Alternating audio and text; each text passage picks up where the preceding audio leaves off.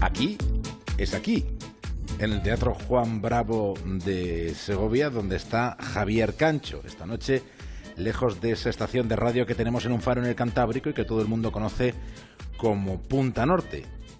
¿Y qué tenemos en el capítulo de hoy? Pues nada más y nada menos que los modismos.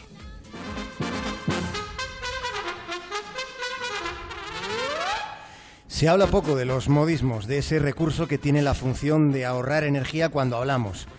Los modismos son frases hechas que terminan convirtiéndose en costumbres lingüísticas y como cualquier costumbre pueden pasarse de moda después de cierto tiempo, aunque hay modismos muy duraderos. No debemos confundir el modismo con el refrán porque al refranero se le presupone, se le presupone una función más o menos pedagógica que el modismo no tiene. Cuando decimos, que cuesta un ojo de la cara, estamos empleando un modismo para referir, por ejemplo, lo carísimo que está el combustible. Que parece que vas a una estación de servicio a que se sirvan de tu dinero. Te sacan la manguera como si fuera un trabuco y como si el gasolinero fuera un bandolero. Y no es que nos pongamos tiquismiquis con el precio de la gasofa, gasofa que también es un modismo, pero es que el precio de la gasofa, el de la energía, está por las nubes. Así que, ¿cómo no vamos a usar los modismos?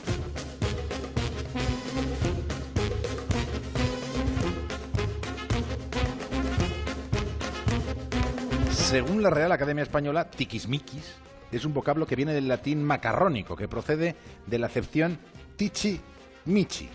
¿Había oído hablar usted alguna vez del latín macarrónico? Latín macarrónico viene del latín latinitas culinaria. Es una locución que se utiliza para referirse textos que están en un latín muy poco académico, poquísimo desde un punto de vista gramatical u ortográfico. Hay algo en esto que contamos que resulta muy interesante porque el primer idioma en macarronizarse fue una lengua que ya está muerta. El primer idioma en macarronizarse fue el latín. Sucedía que, los colonizados por el Imperio de Roma hablaban el latín con más errores que aciertos. Era un latín, digamos, muy de andar por casa, por una casa donde no se había hablado latín. La particularidad de ese tipo de latín de garrafón es que, de algún modo, pues resultaba gracioso. ¿eh? Como graciosísimo puede resultarnos ahora, en nuestros días, escuchar a alguien conocido hablando un inglés muy macarrónico. Bueno, en la vida política española, ¿verdad? Bueno, recordamos unos cuantos episodios. Los hay de todos los colores políticos. Aunque quizá, quizá, y por el púlpito elegido, el más macarrónico de todos los lances fue uno de los instantes en que Ana Botella se puso elocuente hablando inglés. Inglés, macarrónico. I like to continue our friendship, and frankly, I don't want this to be our last chance. We have been working hard for many years. So our guests, almost 8 million each year, feel at home. There is nothing quite like a relaxing cup of café con leche in Plaza Mayor.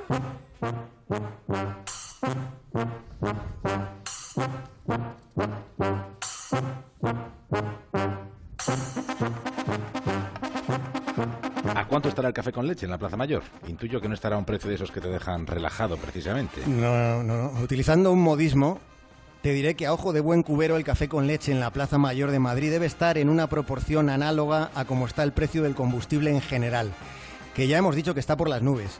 De modo que con un solo café con leche el turista ya puede pillarle la onda a la expresión de Madrid al cielo. Y sin ponernos tiquismiquis, añadimos que si los turistas quieren pagar 4 euros por un café, pues que los paguen. Nosotros nos hemos tomado hoy un café al lado del viaducto de Segovia y estaba a poco más de un euro. Y eso que aquí, en esta ciudad, en este rincón del mundo, en esta tierra donde yo pasé los veranos de mi adolescencia, aquí hay festival.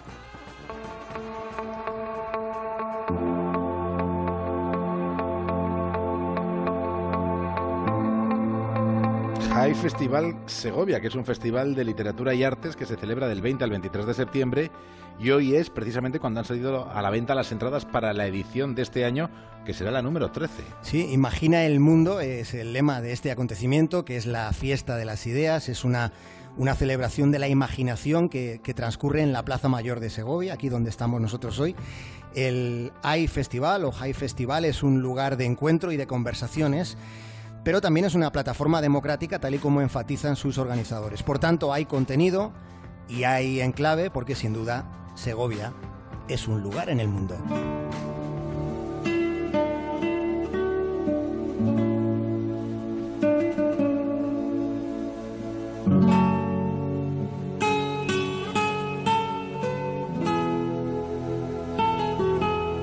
Y tanto.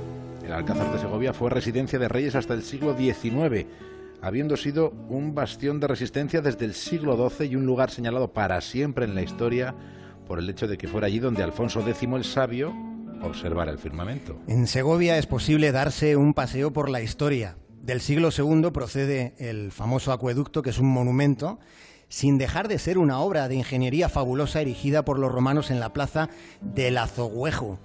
Con sus 167 arcos y sus 30 metros de altura, los romanos aprovechaban los desniveles del terreno, es muy fascinante, para transportar agua desde la sierra de Guadarrama. Lo hacían a lo largo de 16.222 metros. Y aquí en esta Plaza Mayor, donde hoy estamos haciendo la brújula, aquí hay vestigios de uno de los desarenadores de la época romana que se usaban para eliminar las impurezas del agua. La gente del cine podría aprender de los romanos porque ellos fueron unos maestros haciendo localizaciones en el paisaje de los tiempos y de los lugares que hubo durante aquel imperio tan interesante en tantos aspectos, pero en uno muy relevante como es el que concierne a la obra civil. El acueducto de Segovia consta de 120 pilares que sostienen los arcos, que están constituidos por sillares, por esas piedras labradas en forma de rectángulo. Y esos sillares permanecen unidos a través de, del paso de los siglos sin ningún tipo de argamasa. Se sostienen después de que los romanos hicieran un meticuloso cálculo físico de las fuerzas de empuje entre esos grandes, esos fabulosos bloques de piedra.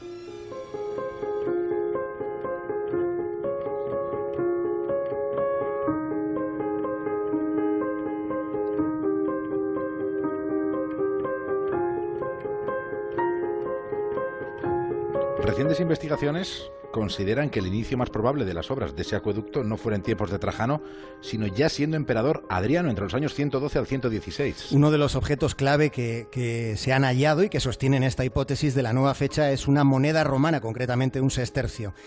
Aquel fue el momento de la época dorada del imperio. Fue el tiempo cumbre de Roma. La buena situación económica se usó para que favoreciese el florecimiento cultural. Y aquel siglo II fue también un periodo especialmente lustroso para la ciudad de Segovia y para todas las provincias romanas de Hispania. Y ya de épocas más tardías hay también en Segovia palacios, iglesias románicas, con culminación en la catedral de esta ciudad que estamos viendo ahora mismo a través de esta ventana y que es patrimonio de la humanidad. Aquí está la Dama de las Catedrales, la tenemos enfrente de, de, nosotros, con un claustro de origen románico y con un altar neoclásico diseñado por el arquitecto italiano Francesco Sabatini. El aroma de lo medieval impregna todavía unos cuantos paseos segovianos, pero además por estos parajes puede llegarse a la calle de los Desamparados, donde está la casa museo de Antonio Machado. Está en la pensión donde vivió el, escritor sevillano, vivió entre 1919 y 1932 cuando era catedrático de francés aquí en un instituto de Segovia. Son muchos los motivos para venir a esta ciudad y Machado, desde luego, es uno indiscutible. Pero además hay una plaza en Segovia, conocida como la de las Sirenas, por confundirse con ninfas marinas las dos esfinges que están situadas al pie de la escalinata. Se trata de un rincón tan único, este que contamos para finalizar, que suele utilizarse para quedar. Es un lugar de encuentro como el kilómetro cero en, Madrid. Bueno, John, Pilar, Euprepio, habéis de ahondar en las frases hechas, en los modismos antes de pretender hacer otras mejores. Esto os lo digo como recomendación, pero esto lo dijo Juan de Mairena en una de sus clases de retórica. Juan de Mairena, es decir, el mismísimo Antonio Machado.